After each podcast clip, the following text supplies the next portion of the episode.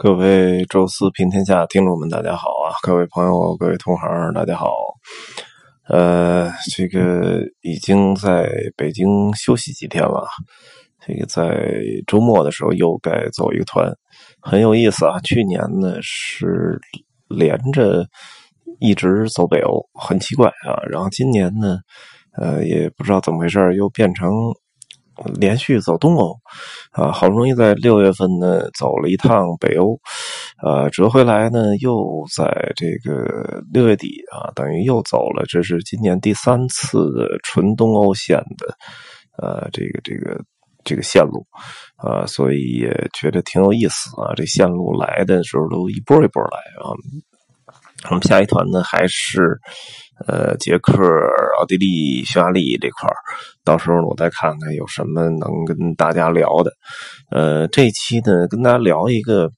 最近这两年吧，在欧洲的一个逛过的这些古董店吧，跟大家稍微聊一聊哈。这个确实也有一些经历了。呃，可以跟大家稍微分享分享，呃，就是稍微有点可惜的啊，就实际上欧洲最大的古董的，相当于古董的流动中心吧，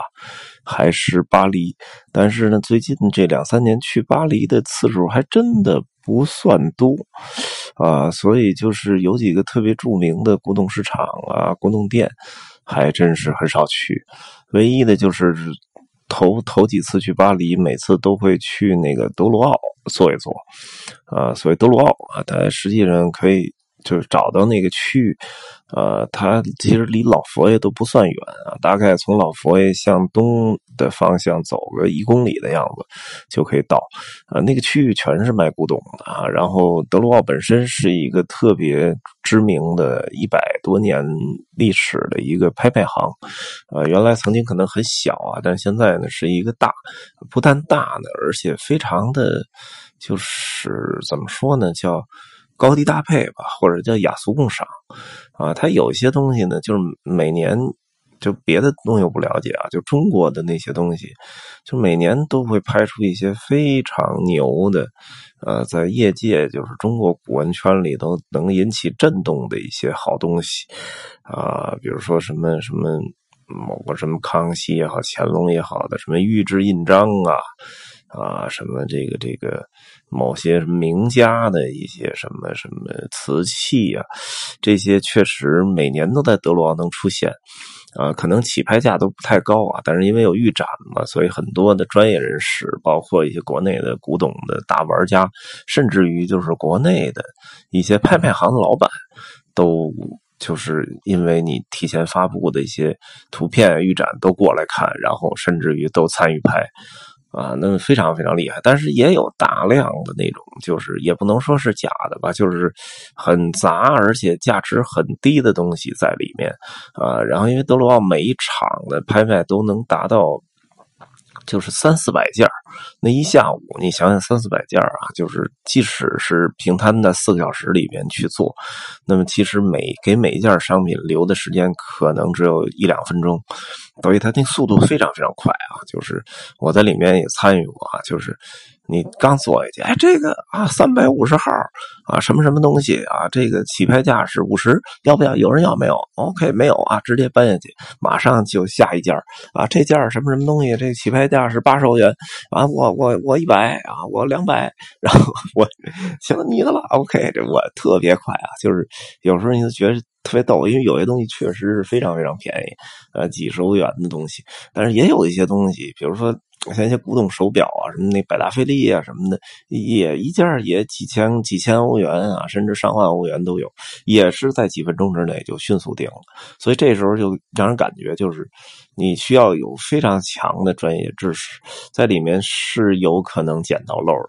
但是当然也有可能看走眼啊，因为确实给你的时间太快了啊，就是有时候都没反应过来啊，这东西就过去了啊。经常我有时候让朋友帮着代拍点东西，说出出门抽根烟回来，那那东西都已经过去了，都拍过去了啊，所以就就说明那个挺有意思的啊。就是巴黎的其他的拍卖行呢。我还一直很有兴趣想去看看啊，但是最近的团确实去巴黎的太少了，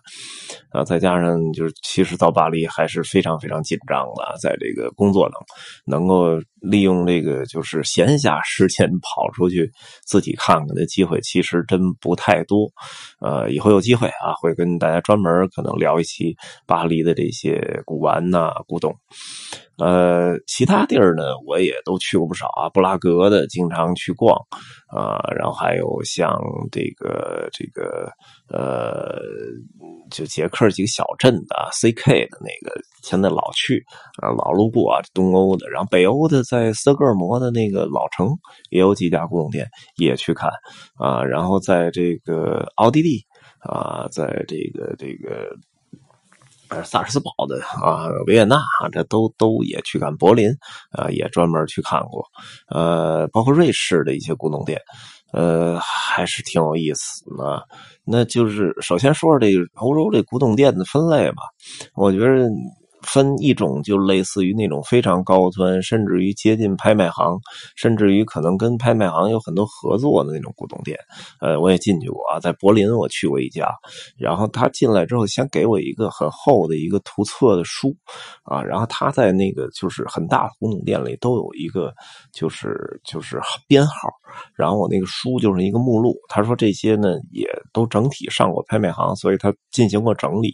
然后里面有非常明确。的啊，这个自己这些东西的编号，然后以及一个简略，当然是德语啊，没有英语或者中文都没有，就是德语的一个简略介绍啊。当然德语因为跟英语都是日耳曼语系嘛，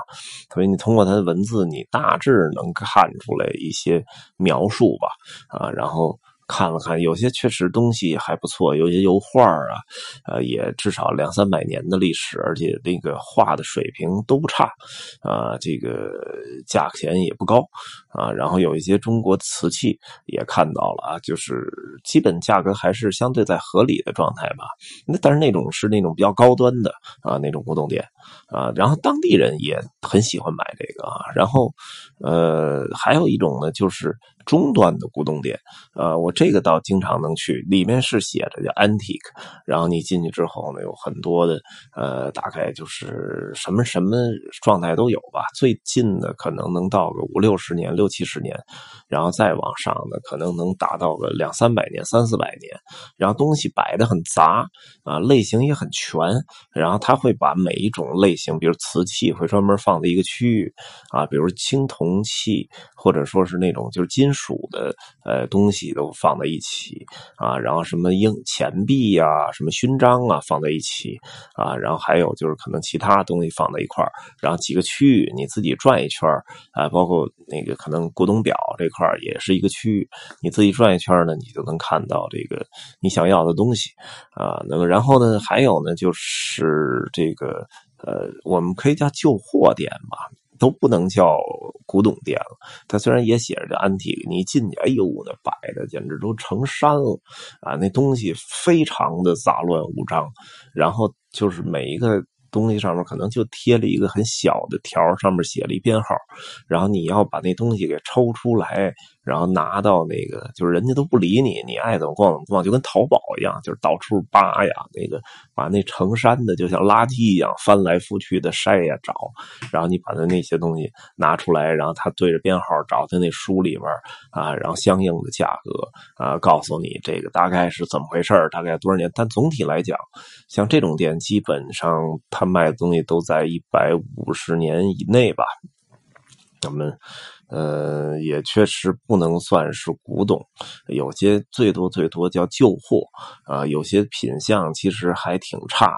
的，但是架不住呢卖的特别便宜啊，经常有时候一件东西可能就。十英镑或者就是十五欧元啊，经常就这样就卖了。所以有时候也看眼力，有有的时候确实还能发现一点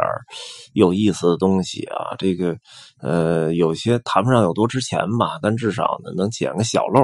呃，这个是叫旧货点啊。但是它我觉得最大的乐趣就是那种。淘宝的乐趣。